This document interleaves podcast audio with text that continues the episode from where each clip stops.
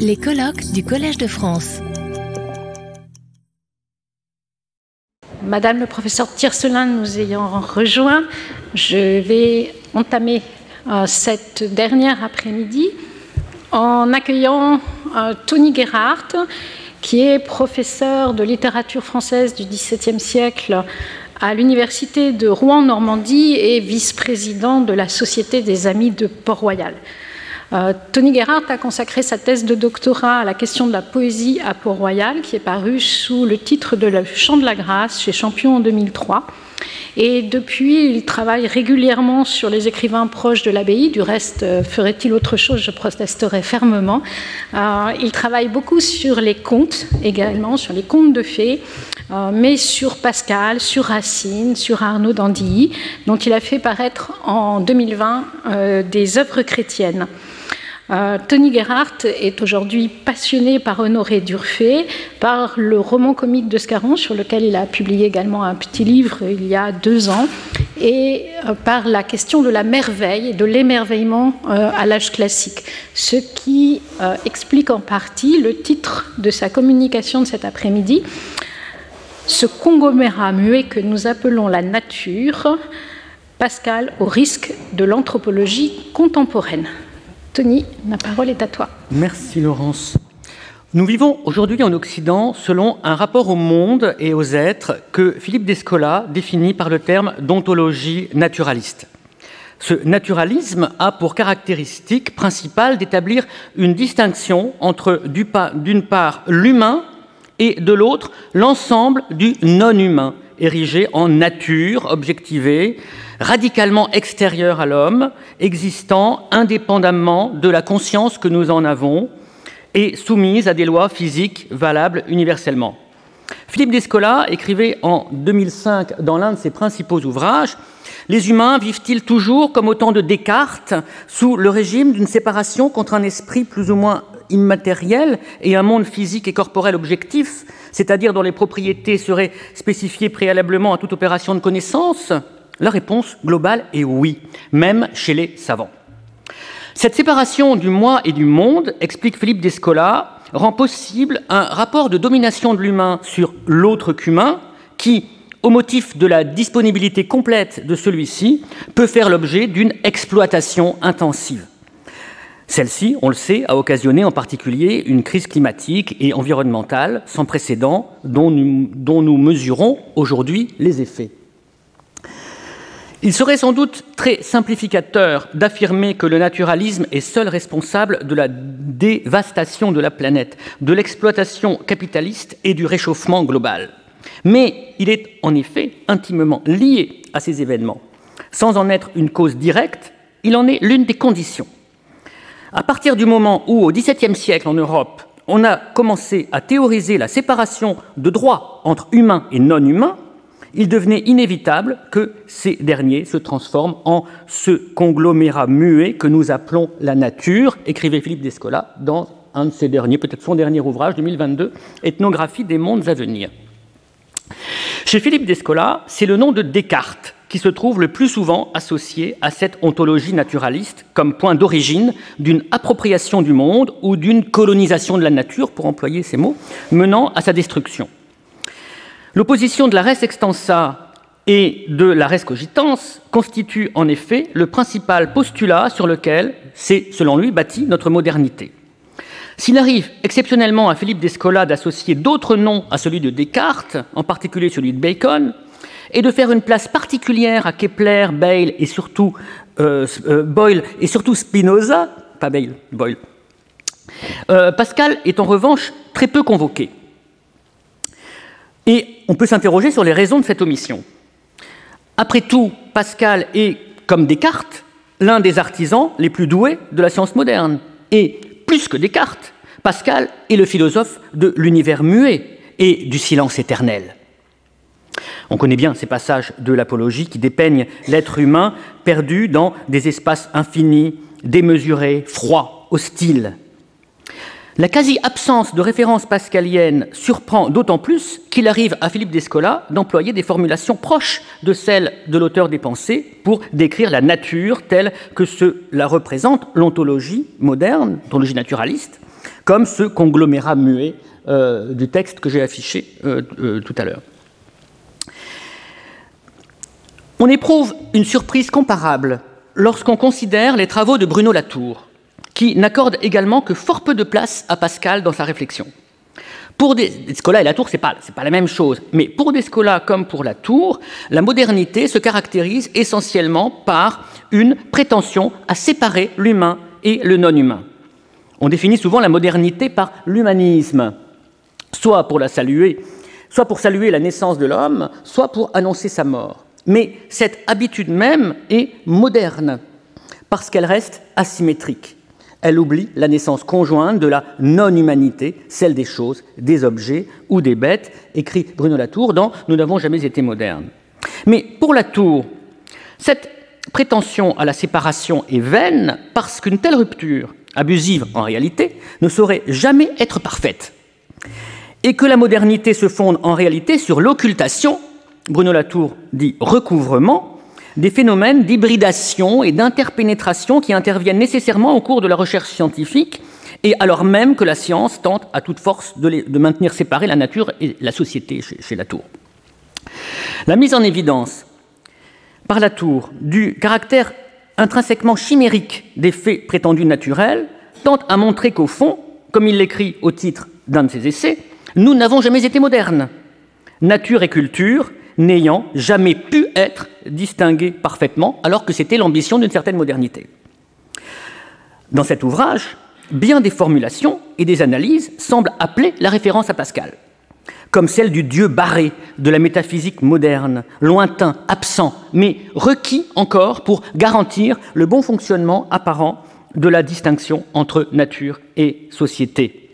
Nul n'est vraiment moderne s'il n'accepte d'éloigner Dieu du jeu des lois de la nature comme de celles de la République. Dieu Dieu, devint le Dieu barré de la métaphysique. La garantie constitutionnelle n'était pas donnée par un Dieu suprême, mais par un Dieu absent, et pourtant son absence n'empêchait pas d'en disposer à volonté dans l'intimité du cœur. La tour peut songer au dieu de Descartes qui vient cautionner l'existence du monde extérieur, mais les harmoniques pascaliennes sont ici évidentes. L'expression Dieu barré évoque le Dieu caché, fragment lié 644, plus intime à moi-même que, moi-même, bon ça c'est plutôt de l'Augustin, sensible au cœur, hein, fragment 644. Or, si la tour mentionne effectivement Galilée et Descartes, et plus souvent encore Hobbes, Kant et Hegel, le nom de Pascal n'apparaît jamais dans Nous n'avons jamais, été modernes. On s'interroge sur, euh, sur les questions, sur les raisons possibles chez ces deux auteurs de cette double discrétion, ou peut-être de cette double esquive. On en vient même à se demander si Pascal ne pourrait pas être comme le point aveugle ou la mauvaise conscience d'une certaine anthropologie contemporaine qui répugne à le mettre au cœur de sa réflexion. Mais alors, en quoi la modernité de Pascal, incontestable, serait-elle susceptible d'échapper aux définitions que donne Philippe Descola ou Bruno Latour de la modernité Pourquoi Pascal n'est pas Descartes? Les expériences menées en 1647 à Rouen pour manifester la possibilité du vide peuvent constituer, une fois de plus, un bon poste d'observation pour tenter d'évaluer cette possible résistance pascalienne à certains aspects de l'épistémé moderne, l'ontologie naturaliste. Les expérimentations rouennaises correspondent en effet à une de ces situations décrites par Bruno Latour où l'administration d'une preuve parfaitement concluante est encore impossible, un an et demi avant la démonstration de la pesanteur de l'air.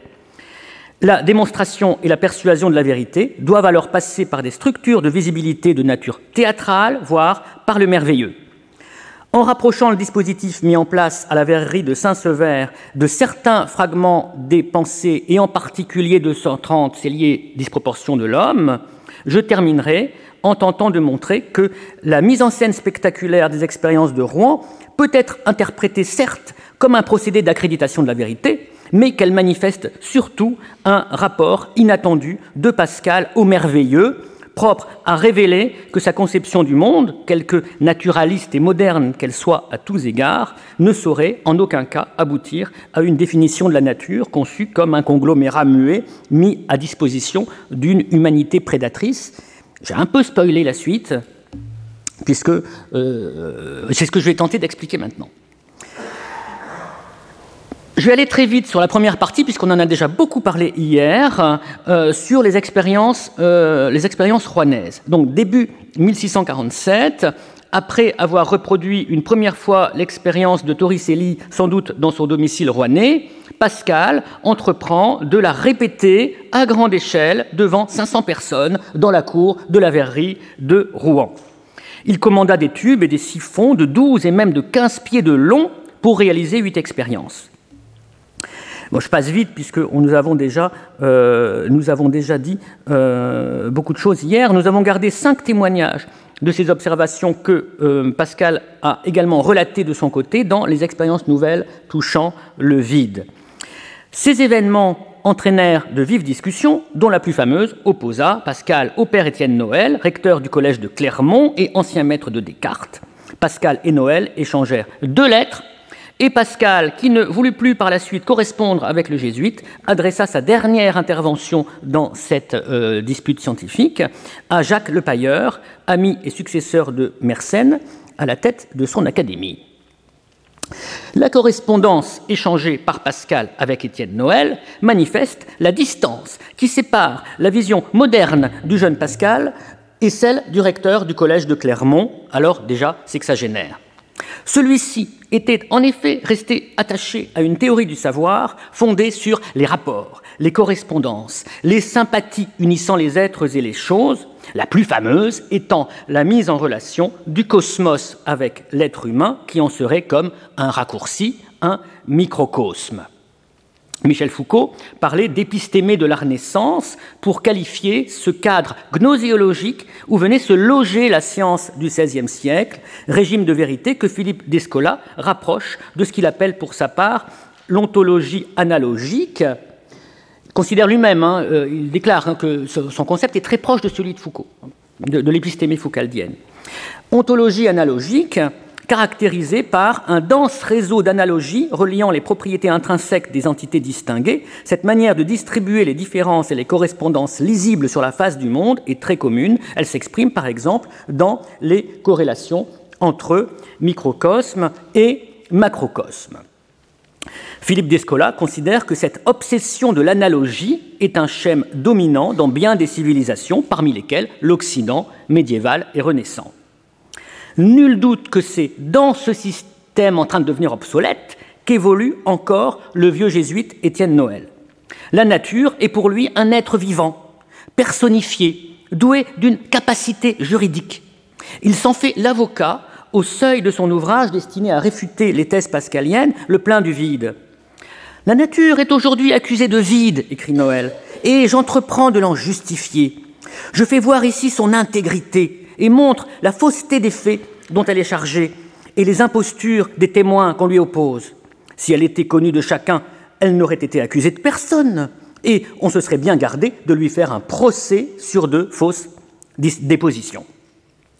Cette nature humanisée est parcourue par un tissu de relations complexes entre les éléments qui la composent et dont les hommes ne sont pas exclus. Ce réseau dense trouve une part de sa cohérence dans la théorie du microcosme. Noël présente le fonctionnement interne du petit corps, corps humain, comme analogique de celui du grand tout. Présupposons que, comme le sang qui est dans les veines d'un corps vivant est mélangé de bile, de pituite, de mélancolie et de sang, de même, l'air que nous respirons est mélangé de, feu, d'eau, de terre et d'air, et elle continue. Hein. Noël pose en axiome la proportion entre les humeurs du corps et les éléments, sans même songer que c'est justement l'adhésion à de tels principes que son jeune contradicteur met en cause, et pas du tout prêt à accorder ses présupposés. On le voit ici, le recteur du collège de Clermont, marginalement inspiré peut-être par la mécanique cartésienne, reste surtout profondément tributaire de l'épistémie analogique de la Renaissance, de l'ontologie analogique, pour parler comme des scolas. Il se représente encore le cosmos comme une grande chaîne des êtres intimement liés les uns aux autres, loin d'y être cachés. Dieu est partout. Dieu est partout et occupe chaque parcelle de la création. Pour le jésuite, tout ce qui est espace est corps, de, de telle sorte que le vide est tout simplement impensable.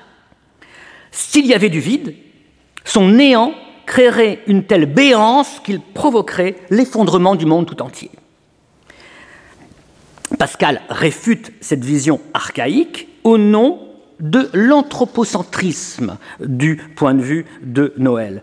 Il se refuse pour sa part à prêter à la nature inerte des passions à l'image de celle des hommes, cette nature n'étant pas animée, n'est pas capable de passion. Aussi, Pascal raille l'allégorisme peut-être un peu trop continué de Noël, qui résonne aujourd'hui avec beaucoup moins de ridicule qu'aux oreilles de Pascal, depuis que l'on envisage de donner une personnalité juridique à des entités non humaines et de charger les hommes d'en devenir les défenseurs au besoin, comme le préconisent Bruno Latour et Philippe Descola. Il y a quelques années, le, Bill of Rights du lac Erie, et le lac Erie a reçu le droit d'exister, de prospérer et d'évoluer naturellement par les électeurs de, l'État euh, dans lequel se trouve le lac.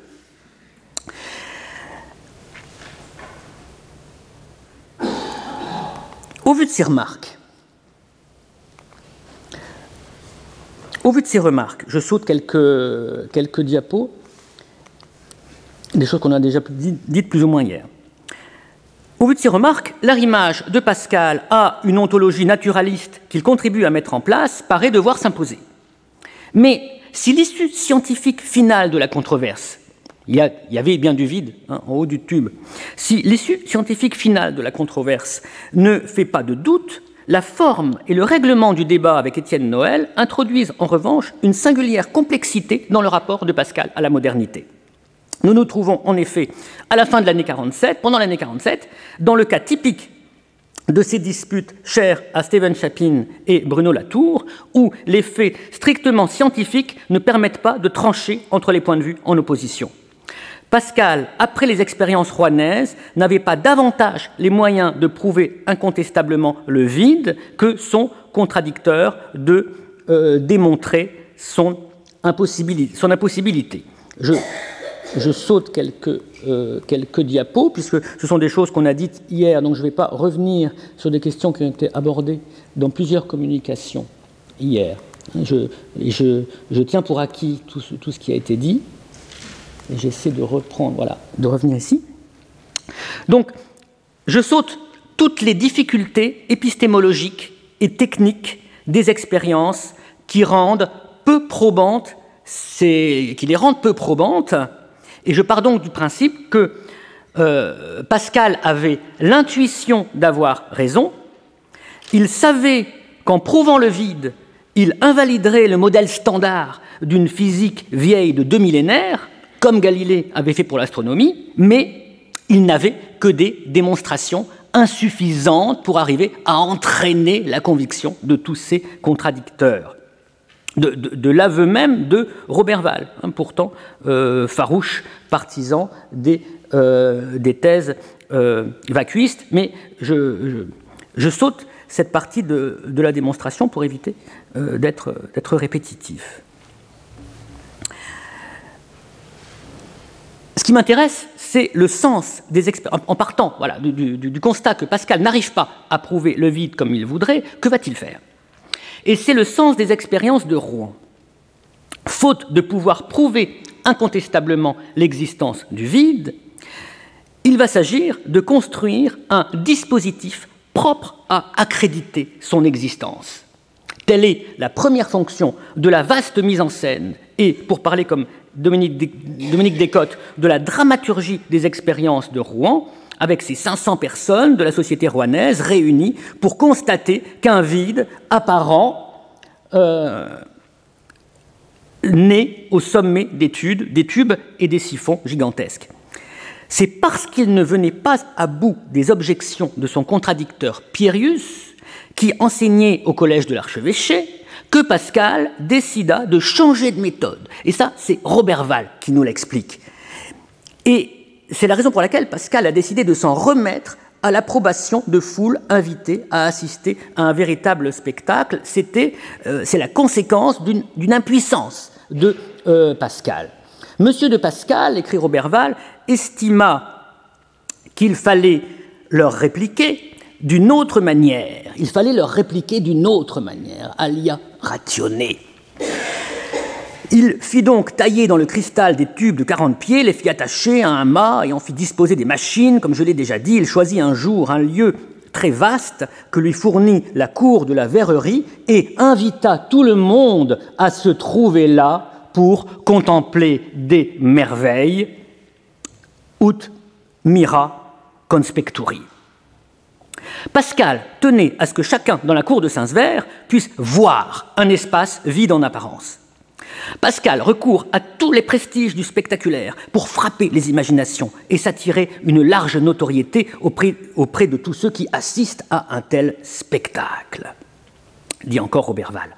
Le but des expérimentations n'est pas d'abord démonstratif, il est visuel. On l'a déjà, on beaucoup dit hier déjà. Je me contente de montrer un grand espace vide, confesse Pascal, sans épargner le temps, l'argent, la peine. Le choix d'expérience à grande échelle ne s'explique donc pas pour des raisons scientifiques. Torricelli était arrivé à le faire avec des tubes d'un mètre. Ce ne sont pas des raisons scientifiques qui expliquent le gigantisme du dispositif mis en place dans la cour de la verrerie de Rouen, mais pour entraîner l'adhésion d'un large groupe de spectateurs. Pascal précise que certains tubes étaient remplis de vin choisi à dessein bien rouge pour être plus visibles. C'est Pascal qui dit ça visible. Il fallait le voir. La question scientifique cesse d'être confinée à l'enceinte des universités péripatéticiennes ou des académies.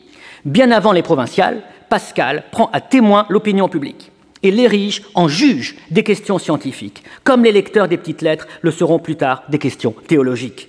Il montre l'évidence du vide, comme il montrera les abus de la casuistique. L'opinion est la reine du monde, c'est donc l'imagination qu'il faut frapper pour persuader. Pascal le sait, il érige, ce, euh, même en système il érige ce constat en système. Tout ce qu'il y a d'hommes sont presque toujours emportés à croire non par la preuve, mais par l'agrément. Cette implication du public dans les expériences constitue, avant que Boyle ne l'intègre au protocole expérimental et ne le formalise, une caractéristique fondamentale de la modernité, de la science moderne, comme l'ont montré les travaux de Shapin et Schaeffer, sur la pompe à air, repris et commenté à nouveau frais par Bruno Latour. Le fait brut et mat, en effet, ne saurait se suffire à lui-même. Il lui faut l'acquiescement d'une société choisie et nombreuse pour être érigée en vérité scientifique. Les expériences de Rouen sont fondatrices de la modernité par la façon dont la science apparaît pour la première fois comme résultant de faits à la fois objectivement vérifiables, mais fondés sur l'utilisation d'instruments conçus à dessein et euh, socialement construits, en quelque sorte, validés par la présence d'un public et diffusés au moyen d'un texte nourri de rhétorique, de stratégie textuelle, d'écriture, de mise en scène, de sémiotique, pour reprendre les phrases euh, de Bruno Latour dans Nous n'avons jamais été modernes. C'est dans cette hybridation que réside la modernité de Pascal qui s'oppose par là, une fois de plus, aux procédures de la logique aristotélicienne et de sa méthode apodictique. Avant que Boyle n'exige la présence au laboratoire d'honnêtes gens sincères, dignes de confiance et vertueux, Pascal déjà requiert la présence de témoins, préférant plutôt pour sa part s'assurer du nombre de participants que de leur qualité, 500 personnes. La science spectacle, qui fait apparaître un vide a priori incroyable sous les yeux étonnés des assistants, qui crée de toutes pièces au moyen de machines complexes, des phénomènes inouïs et contre-intuitifs, qui mobilisent des seringues et des siphons géants hors de prix à usage unique, qui suppose, sinon la falsification, du moins certaines omissions dans les comptes rendus, il ne parle pas d'un bouillonnement qui a dû apparaître dans les tubes, par exemple, tout ça, est-ce que cela ne fabrique pas des faits que Pascal prétend se contenter d'observer? Et là, je mets un immense point d'interrogation. Quelque, nombreuse que puisse être la foule réunie à la verrerie, entraîner l'adhésion au-delà du cercle des témoins oculaires n'est pas aisé. Les expérimentations sont complexes et onéreuses, c'est cher, dit Pascal. Difficilement reproductibles à cette échelle pour qui ne dispose pas de la fortune des Pascal ni du savoir-faire des maîtres verriers rouennais, sur lequel il faut insister. la prétention égalitariste face à la vérité trouve rapidement des limites matérielles et financières. Les difficultés ou l'impossibilité de reproduire à l'identique les expériences ne rendent que plus cruciales les relations qui en sont faites par les assistants. Ces relations participent de ce que Shapin appelle la technologie littéraire, c'est-à-dire la manière dont les récits d'expérience étaient utilisés dans la science pour établir la crédibilité, la, vérité, avec plein de guillemets, d'un fait, et convaincre la communauté savante ou le public de la véracité des découvertes. Le lecteur de ces textes acquiert ainsi, et de ce fait même, le statut de témoin virtuel, dit Shapin, virtual euh, witness. Il explique ça à propos de la méthode de Boyle. Or, c'est précisément dans la position de témoin virtuel que Pascal place Étienne Noël, à qui il ne recommande pas de répéter les expériences pour constater de visu les résultats obtenus à Rouen, mais il lui conseille seulement de se tenir mieux informé. Qu'est-ce que ça veut dire, se tenir mieux informé? On peut entendre qu'il suggère aux jésuites de rechercher la vérité auprès de témoins dignes de foi présents dans la cour de la verrerie, mais aussi qu'il lui recommande de lire plus attentivement la relation écrite des observations rouennaises, dont le statut scientifique devient ainsi équivalent à celui des expériences effectivement réalisées.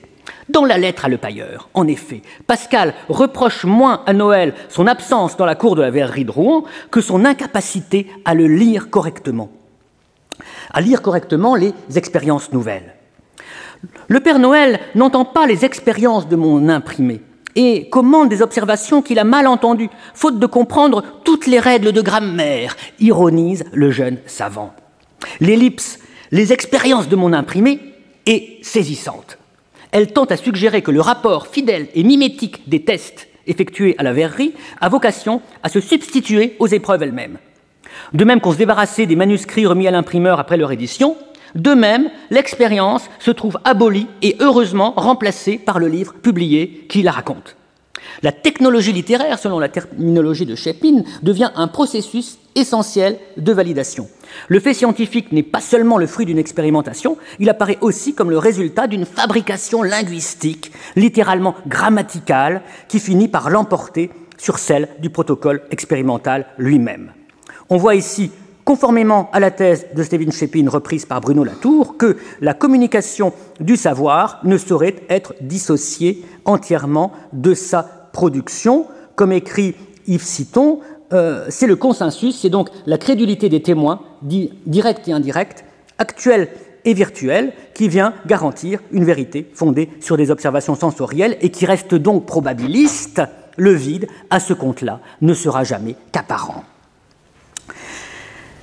Nous pouvons dégager plusieurs remarques sur le déroulement de cette polémique avant même de revenir aux considérations anthropologiques dont nous sommes partis. D'abord, nous constatons que le débat avec Noël ne vérifie pas l'opposition entre les sciences de la nature qui seraient réglées par la seule expérience et les sciences humaines dont la validation résiderait dans les livres. De, euh, dans les livres. Pascal expliquera en effet dans la préface du traité du vide qu'en histoire, géographie, langue et jurisprudence, c'est l'autorité qui prévaut. Laurence en a parlé hier. S'il s'agit de savoir qui fut le premier roi des Français, en quel lieu les géographes placent le premier méridien, quels mots sont usités dans une langue morte et toutes les choses de cette nature, quels autres moyens que les livres pourront nous y conduire, et qui pourra rien ajouter de nouveau à ce qu'ils nous en apprennent, puisqu'on ne veut savoir que ce qu'ils contiennent l'ironie du texte, je ne vais pas recommander ce texte, euh, Laurence l'a fait hier, mais l'ironie du texte a parfois échappé un peu aux commentateurs. La distinction entre science expérimentale et science humaine ne se contente pas d'isoler deux champs du savoir de même valeur qui ne se distingueraient que par leur méthodologie, elle suggère une hiérarchie et même une opposition entre savoir vraiment démonstratif d'une part et savoir à la fois oiseux et incertain de l'autre, donc très inférieur, pas seulement en raison d'une déficience de méthode, mais aussi de leur peu d'intérêt. Et là, on voit que Pascal lorgne, enfin, quand même très fort du côté de Descartes. Si on regarde les, euh, les exemples, on voit à quel point Pascal persifle. L'existence de l'hypothétique premier roi des Français, Pharamond, commençait en effet à être sérieusement remise en question. Les livres qu'il mentionne, loin de donner accès à un savoir parfait, terminé, définitif, sont donc en réalité mensongers et provisoires. De même, le premier méridien ne saurait être que le fruit d'une convention, pas d'un savoir objectif, comme l'auteur des pensées se souviendra dans le fragment Célier 94. La vanité suggérée des langues mortes, langues mortes, et de leur vocabulaire inutile n'est pas sans préfigurer les violentes diatribes contre le latin au moment de la querelle des inscriptions des années 70, lors des prodromes de la querelle des anciens et des modernes. Et dans la polémique avec Étienne Noël, en revanche, le témoignage qui sera formellement mis à l'écart de la physique et abandonné aux sciences humaines douteuses dans la préface du traité du vide, fonctionne ici comme critère essentiel de véridiction. Vous n'avez qu'à lire mon livre. Loin de réfuter l'autorité du livre, Pascal, comme d'ailleurs ses amis expérimentateurs, il n'était pas seul, en éprouve la nécessité absolue dans la transmission et la construction du savoir scientifique. En 1647, Pascal était donc moderne précisément en ce qu'il n'a jamais été moderne, pour reprendre la formule de la Tour, c'est-à-dire qu'il n'était pas en mesure d'isoler le fait scientifique du dispositif technologico-littéraire destiné non seulement à l'accréditer, mais aussi à le produire. La dramaturgie spectaculaire des siphons géants et le compte-rendu écrit ne sont pas des accessoires destinés à donner de la visibilité et à faciliter la diffusion d'une découverte, ils font intrinsèquement partie du dispositif heuristique Conclusion partielle, on ne peut pas écarter d'un revers de la main les analyses constructivistes de Chépin et Latour sur fond de naturalisme descolien. Ce serait trop facile. Mais faut-il en rester à la figure d'un Pascal pétri des paradoxes de la modernité et, en 1647, à la limite d'un certain charlatanisme dans la cour de la verrerie de Rouen? Je pense que ce serait également trop simple et erroné. Et c'est ici que je voudrais faire intervenir une notion essentielle, mais sous-estimée, je pense, chez Pascal, celle du merveilleux. Mais pas d'un merveilleux qui va réenchanter le monde. Donc j'en viens à ma dernière partie, le ciel et l'effroi. Dominique Descottes avait mis en évidence le caractère dramaturgique des expérimentations rouennaises qu'il comparait au théâtre de Corneille, mais c'est aussi à leur aspect à la fois admirable et surprenant que fut sensible le public de 1647. Comme le notait Robert Val dans un texte cité précédemment, les assistants se rassemblèrent pour contempler des merveilles ut mira conspecturi. Pour être jugée par Pascal comme décisive en elle-même, la grande expérience de Clermont-Ferrand n'en comporte pas moins, elle aussi, sa part de spectaculaire et d'extraordinaire. Le résultat des observations, raconte Florin Perrier, nous ravit tous d'admiration et d'étonnement et nous surpris. Les lecteurs de Boileau reconnaissent déjà le, euh, le lexique du traité du sublime de 1674. Étonner, surprendre, émerveiller, ces termes ne renvoient-ils pas à ces pseudosciences qui frappent l'imagination, faute de véritables preuves? La majesté de ces sciences la majesté de ces sciences serait assez vénérable d'elle-même, mais n'ayant que des sciences imaginaires, il faut qu'ils prennent ces vains instruments qui frappent l'imagination à laquelle ils ont affaire, et par là, en effet, ils s'attirent le respect.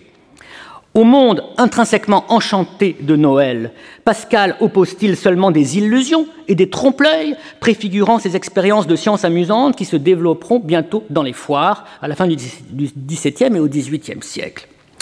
En réalité, je voudrais aller un peu plus loin que ça quand même, en réalité, contemplation, imagination, admiration et émerveillement ne sont pas pour Pascal nécessairement synonymes de sciences trompeuses. Ils sont au contraire inséparables d'une recherche de la vérité dont l'enjeu dépasse la seule accumulation de découvertes. Lisons un extrait du fragment 230 des pensées, même s'il est bien connu. Qu'ils se perdent dans ces merveilles aussi étonnantes dans leur petitesse que les autres par leur étendue, car qui n'admirera que notre corps, qui tantôt n'était pas perceptible dans l'univers imperceptible, lui-même dans le sein du tout, soit à présent un colosse, un monde, ou plutôt un tout à l'égard du néant, où l'on ne peut arriver, vous avez reconnu un extrait du fragment sur les deux infinis. Pascal porte le libertin, son interlocuteur, on considère en général que c'est un libertin, Pascal porte le libertin à admirer le merveilleux dans l'infini de la nature, comme il invitait l'incrédule à s'émerveiller devant le spectacle du vide à Rouen. Merveille de l'infiniment petit, merveille que les deux infinis où nous sommes engloutis, merveille créée par un auteur qui seul les comprend. Si Pascal renonce effectivement aux correspondances, aux inclinations, aux sympathies et aux antipathies, et s'il ne pense pas que les oiseaux prouvent Dieu, fragment 38, Le merveilleux n'a pas disparu de son univers, quelque froid qu'il nous le dépeigne. C'est même précisément dans l'infinie disproportion du monde et de l'homme, et pour ainsi dire dans l'absence même de toute trace humainement perceptible de l'existence d'un Dieu créateur, qu'il reconnaît le signe inversé de son existence et de sa toute-puissance. Le Thomas Zane, pour le coup vraiment moderne auquel nous confie Pascal, n'a donc rien d'une démission de l'esprit scientifique. La dernière démarche de la raison est de reconnaître qu'il y a une infinité de choses qui la surpassent. Elle n'est que faible si elle ne va jusqu'à connaître cela. L'objet de la science n'est pas la recherche curieuse de vérités accumulées qui nous mettront en état de découvrir les secrets cachés du monde, car une telle ambition serait téméraire eu égard à la démesure de la nature. Les hommes se sont portés témérairement à la recherche de la nature, comme s'ils avaient quelque proportion avec elle. C'est une chose étrange que les hommes ont voulu comprendre les principes des choses et de là arriver jusqu'à connaître tout par une présomption aussi infinie que leur objet. La science vise au contraire à nous faire voir rationnellement l'étendue abyssale et disproportionnée de notre ignorance face aux abîmes qu'ouvrent nos découvertes successives indéfiniment. La fécondité de l'esprit, inépuisable, produit continuellement et ses inventions peuvent être tout ensemble sans fin et sans interruption. Écrit Pascal dans la préface euh, du, du traité du vide. L'imagination, en passant outre les simples observations, nous permet d'entrevoir la force génésique sans limite du Créateur, dont l'infini mathématique est une manifestation dans l'ordre de l'esprit. La nature ayant gravé son image et celle de son auteur dans toutes choses, elles tiennent presque toutes de sa double infinité. Et c'est ainsi que nous voyons que toutes les sciences sont infinies en l'étendue de leurs recherches. Car qui doute que la géométrie, par exemple, a une infinité d'infinités de propositions à exposer? Le savoir provoque le vertige. Et l'accroissement béconien du savoir, un vertige toujours croissant. La science ne nous rapproche pas d'un savoir divin, en accusant notre disproportion entre notre finitude et l'infini de l'auteur de la nature, elle nous éloigne de Dieu, mais plus elle nous en éloigne, plus elle constitue l'indice inversé de son existence et rend concevable aux yeux de la raison même la nécessité d'un saut dans l'ordre supérieur. La nature infinie et épouvantable peut se changer en merveille, d'autant plus merveilleuse qu'elle est plus épouvantable. Dès les expériences de 47, en montrant le vide, que Pascal se garde d'identifier formellement au néant, on l'a vu hier, mais dont la visibilité n'en est pas moins en quelque manière contradictoire, il s'agissait déjà de donner à euh, contempler euh, les infinis. Petit problème dans, le, euh, dans, le, dans la diapo. Là où la pensée analogique s'enchantait de la proportion et de l'harmonie, Pascal invitait son public à s'émerveiller face à l'inconcevable faute encore d'explication par la pesanteur de l'air pour rendre compte du vide apparu au sommet des tubes. On aurait tort de ne voir dans le recours au merveilleux et au spectaculaire qu'un tour de passe-passe destiné à asseoir la scientificité douteuse d'une modernité en train de se chercher péniblement. On peut y reconnaître au contraire un chemin vers cette inconnaissance radicale contre laquelle la raison finira toujours par buter, car l'entendement malgré tous ses efforts, n'atteindra jamais le Dieu caché. Plus il s'avancera, plus il percevra l'immensité toujours exponentiellement plus grande qu'il lui restera à parcourir. On perçoit ici en quoi Pascal s'écarte du naturalisme descolien. Je reviens à mon sujet. La nouvelle science au XVIIe siècle est réputée en effet entraîner un effet désacralisateur sur le monde. Jacques Ellul, commentant les travaux de Max Weber, écrivait dès 1964 une des conséquences de la rigoureuse transcendance de Dieu est radicalement séparée de lui. Il n'y a donc aucune attitude sacrée, aucun respect sacré à avoir envers la nature. Celle-ci est une sorte de domaine livré à l'homme pour être exploité. L'homme peut faire ce qu'il veut dans cette nature complètement laïcisée. Face à ce mutisme qui frappe désormais le monde moderne déshumanisé, Bruno Latour n'imagine plus qu'un Dieu barré, absent, infiniment lointain et même impotent. évacué à la fois de la nature et de la société, trouvant refuge dans le fort intérieur et l'intimité du cœur, mais susceptible néanmoins de trancher d'éventuels conflits entre les lois de la nature et celles de la société, explique-t-il. Mais le Dieu caché pascalien n'est pas le Dieu barré de la tour. Il ne se résume pas à un postulat destiné à garantir la validité du monde extérieur. Loin de souscrire à une foi purement métaphysique, Pascal amène au contraire le lecteur à ressentir, face à l'immensité mystérieuse et impénétrable de l'univers infini, comme face à l'abîme sans fond des échelles atomiques, une frayeur qui tient d'une terreur sacrée devant la radicalité d'une transcendance absolue l'inconcevabilité de la haute et pleine majesté de la nature est précisément le plus grand caractère sensible de la toute-puissance de Dieu. L'adjectif sensible est ici évidemment essentiel. Pascal, à travers ce terme de caractère, retrouve une métaphore livresque répandue au temps de l'analogie et de l'ontologie analogique selon Descola, et dont on trouve chez Dubartas, à la fin du XVIe siècle, l'une des expressions les plus représentatives. Dubartas, donc, il, est vraiment le, le, meilleur représentant de l'épistémée de la Renaissance euh, dans la semaine ou la création du monde. Le monde est un grand livre où, du souverain maître, l'admirable artifice, on lit en grosses lettres. Chaque œuvre est une page et chaque sien effet est un beau caractère en tous ses traits parfaits. Et là, on mesure l'inversion que Pascal fait subir à cette vieille image et l'ironie sous-jacente dans son réemploi, alors que chez Dubartas, le monde aisé à lire révélait la puissance d'un Dieu généreux et facile d'accès, Pascal voit dans l'indéchiffrabilité de l'univers l'indice d'un Dieu radicalement transcendant. S'il reprend l'image du caractère d'imprimerie dont euh, Laurence avait parlé euh, à Rome la semaine dernière, c'est pour n'en retenir que la forme en creux, l'empreinte, et non l'impression positive du signe sur la page. Or, la foi, peut-être, quoique Pascal n'en dise rien ici, le monde est pour lui la marque laissée par le retrait de Dieu, la trace d'une présence disparue, une de ces figures qui portent plaisir et déplaisir. Étienne Noël s'enchantait des liens secrets entre le microcosme et le macrocosme et entreprenait de les déchiffrer. Pascal, au contraire, face aux merveilles incompréhensibles de la nature, ressent un mélange de frayeur et d'admiration qui s'apparente au sentiment du sublime. En voyant tout l'univers muet, j'entre en effroi.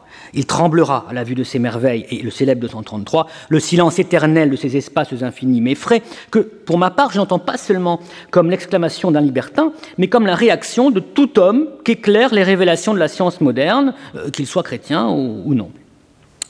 L'immense et effrayante région de dissimilitude où nous sommes plongés ne prouve pas certes l'existence d'une transcendance, car celle-ci est d'un autre ordre que celui de l'observation de la nature. Mais dans sa disproportion même, elle en donne néanmoins une intuition bien plus juste que le réseau serré de correspondance où nous immergeait le monde magique d'Étienne Noël. Le sentiment pascalien de la nature n'est pas aussi rassurant que celui de Dubartas et de Noël. Il est vécu sur le mode d'une rencontre avec le sacré tel que l'envisageait Rudolf Otto, c'est-à-dire avec le tout autre, avec le tout à fait hétérogène défini comme un mysterium tremendum et fascinans, désir d'absolu qui attire et révulse à la fois et auquel on ne saurait se soustraire. C'est non pas l'ignorance ou la superstition, mais bien l'observation scientifique de la nature qui débouche, pour Pascal, sur un sentiment de numineux où se mêle fascination devant la majestas, hein, la, haute majesté, et épouvante, tremendum, effroi panique, euh, face à la démesure d'un monde qui manifeste par défaut une souveraine puissance et fait sentir profondément notre néant. Le merveilleux pascalien tient déjà du sublime tel que le célébrera Boileau, mais déjà aussi tel que l'envisagera Edmund Burke plusieurs décennies plus tard. Pascal ne croit plus en l'existence de preuves métaphysiques, on l'a bien vu, le sentiment du sacré, déplacé sur une nature sans proportion avec nous et déserté par Dieu, fonctionne néanmoins comme le caractère sensible de l'existence d'un Dieu créateur, à la faveur du retour d'un sentiment refoulé, du retour d'un refoulé du sacré à l'égard du monde, mais retour du sacré qui est le contraire d'une restauration d'une forme de panthéisme ou de quelque ontologie descolienne que ce soit, anémiste, totémiste euh, ou analogique. Nous sommes dans l'alias transition. Et Laurent Thiroin le, soulignait hier, puisque nous évoquions ces, ces, questions hier en marge du colloque. Nous sommes dans l'alias transition, c'est-à-dire dans les toutes dernières démarches de la raison scientifique et des sens avant d'admettre leur démission. L'ontologie pascalienne, au sens de Descola, apparaît ainsi naturaliste en ce qu'elle affirme les droits de la rationalité et distingue absolument l'homme de la nature inhumaine où il est englouti, mais elle s'en écarte dans la mesure où elle n'est ni une exaltation de l'homme et de ses facultés, ni l'appel à une domination ou à une colonisation de la nature, qu'il s'agit plutôt de révérer dans le silence de l'admiration qu'on doit au sacré. Si Pascal ne cesse de mettre en scène le contraste entre un moi fragile et son environnement hostile, aveugle et sourd, il se garde bien d'inviter à la prise de possession du monde par un moi envahissant, conquérant et orgueilleux. C'est chez lui la nature qui nous domine, sans remède. On va lire ce dernier fragment, pour, on le connaît, mais pour le plaisir. L'homme n'est qu'un roseau, le plus faible de la nature, mais c'est un roseau pensant il ne faut pas que l'univers entier s'arme pour l'écraser. Une vapeur, une goutte d'eau suffit pour le tuer. Mais quand l'univers l'écraserait, l'homme serait encore plus noble que ce qui le tue, puisqu'il sait qu'il meurt, et l'avantage que l'univers a sur lui. L'univers n'en sait rien. Si l'homme peut prétendre à quelque noblesse, c'est au moment de sa défaite face à l'univers en train de le broyer, comme bien plus tard le, capitaine du, coup de dé malarméen, euh, cher Boris Donné, c'est au moment où la conscience est écrasée par un adversaire inflexible, mais sans âme et sans visage, qu'éclate la supériorité paradoxale de l'être humain dans sa faiblesse, son impuissance et sa précarité. C'est au moment de basculer dans le néant que véritablement penser fait la grandeur de l'homme. Ce naturalisme humble et tragique est aussi éloigné que possible de l'ambition cartésienne dont le, but, avoué est l'invention d'outils destinés à exploiter le monde rendu disponible de façon à jouir sans aucune peine des fruits de la terre et de toutes les commodités qui s'y trouvent. Voilà, nous sommes une fois de plus aux antipodes de Descartes avec Pascal. J'en arrive à ma conclusion. Philippe Descola lors de la conférence inaugurale qu'il prononça au Collège de France en 2001, laissait percer une forme de nostalgie pour le monde signé de la Renaissance. Ce cosmos harmonieux, traversé de ressemblances, parcouru de ces sympathies qui unissaient les êtres par-delà les distances. Cette époque fut celle d'un rendez-vous manqué pour l'histoire de sa discipline, estimait l'anthropologue, qui évoquait ces inventaires de correspondances que la pensée de la Renaissance avait entrepris dans l'espoir vain et magnifique de faire signifier le monde en consignant tous les reflets de son chatoiement. L'on peut regretter que fût manqué de peu à cette époque un premier rendez-vous avec l'anthropologie. Pascal a contribué plus que quiconque à ruiner en Occident cette ontologie analogique. Le naturalisme n'est pas une option. Il n'y a pas d'alternative, estime Pascal, et certainement pas de vérité alternative. Il serait vain de chercher au naturalisme une épistémologie de substitution. Le respectable Étienne Noël méritait mieux peut-être que d'être exécuté sommairement par un jeune savant ambitieux. Mais la vérité de la science ne saurait regretter sérieusement ces forêts de symboles et leurs regards trop familiers. Mais l'univers désenchanté de Pascal, dans son altérité inquiétante, et malgré son silence obstiné, n'est pas pour autant glacé et de ce fait livré en pâture à des humains indiscrets. Dès 47, en rendant le vide spectaculaire dans la cour de la verrerie de Rouen, Pascal suggère que la nature est un abîme de merveilles insondables. Antipélagien comme son maître Augustin, Pascal ne saurait s'abandonner à un rêve prométhéen de maîtrise. Sans renoncer au rationalisme, sans rien concéder à la pensée magique, Enfin, sans se dégoûter ni nous dégoûter du vrai, Pascal, et tout en épousant la modernité jusque dans ses contradictions les plus intimes, redessine déjà les contours du naturalisme naissant afin de le rendre modeste et respectueux envers une nature qu'il ne cesse de considérer comme une création divine et, à ce titre, sacrée.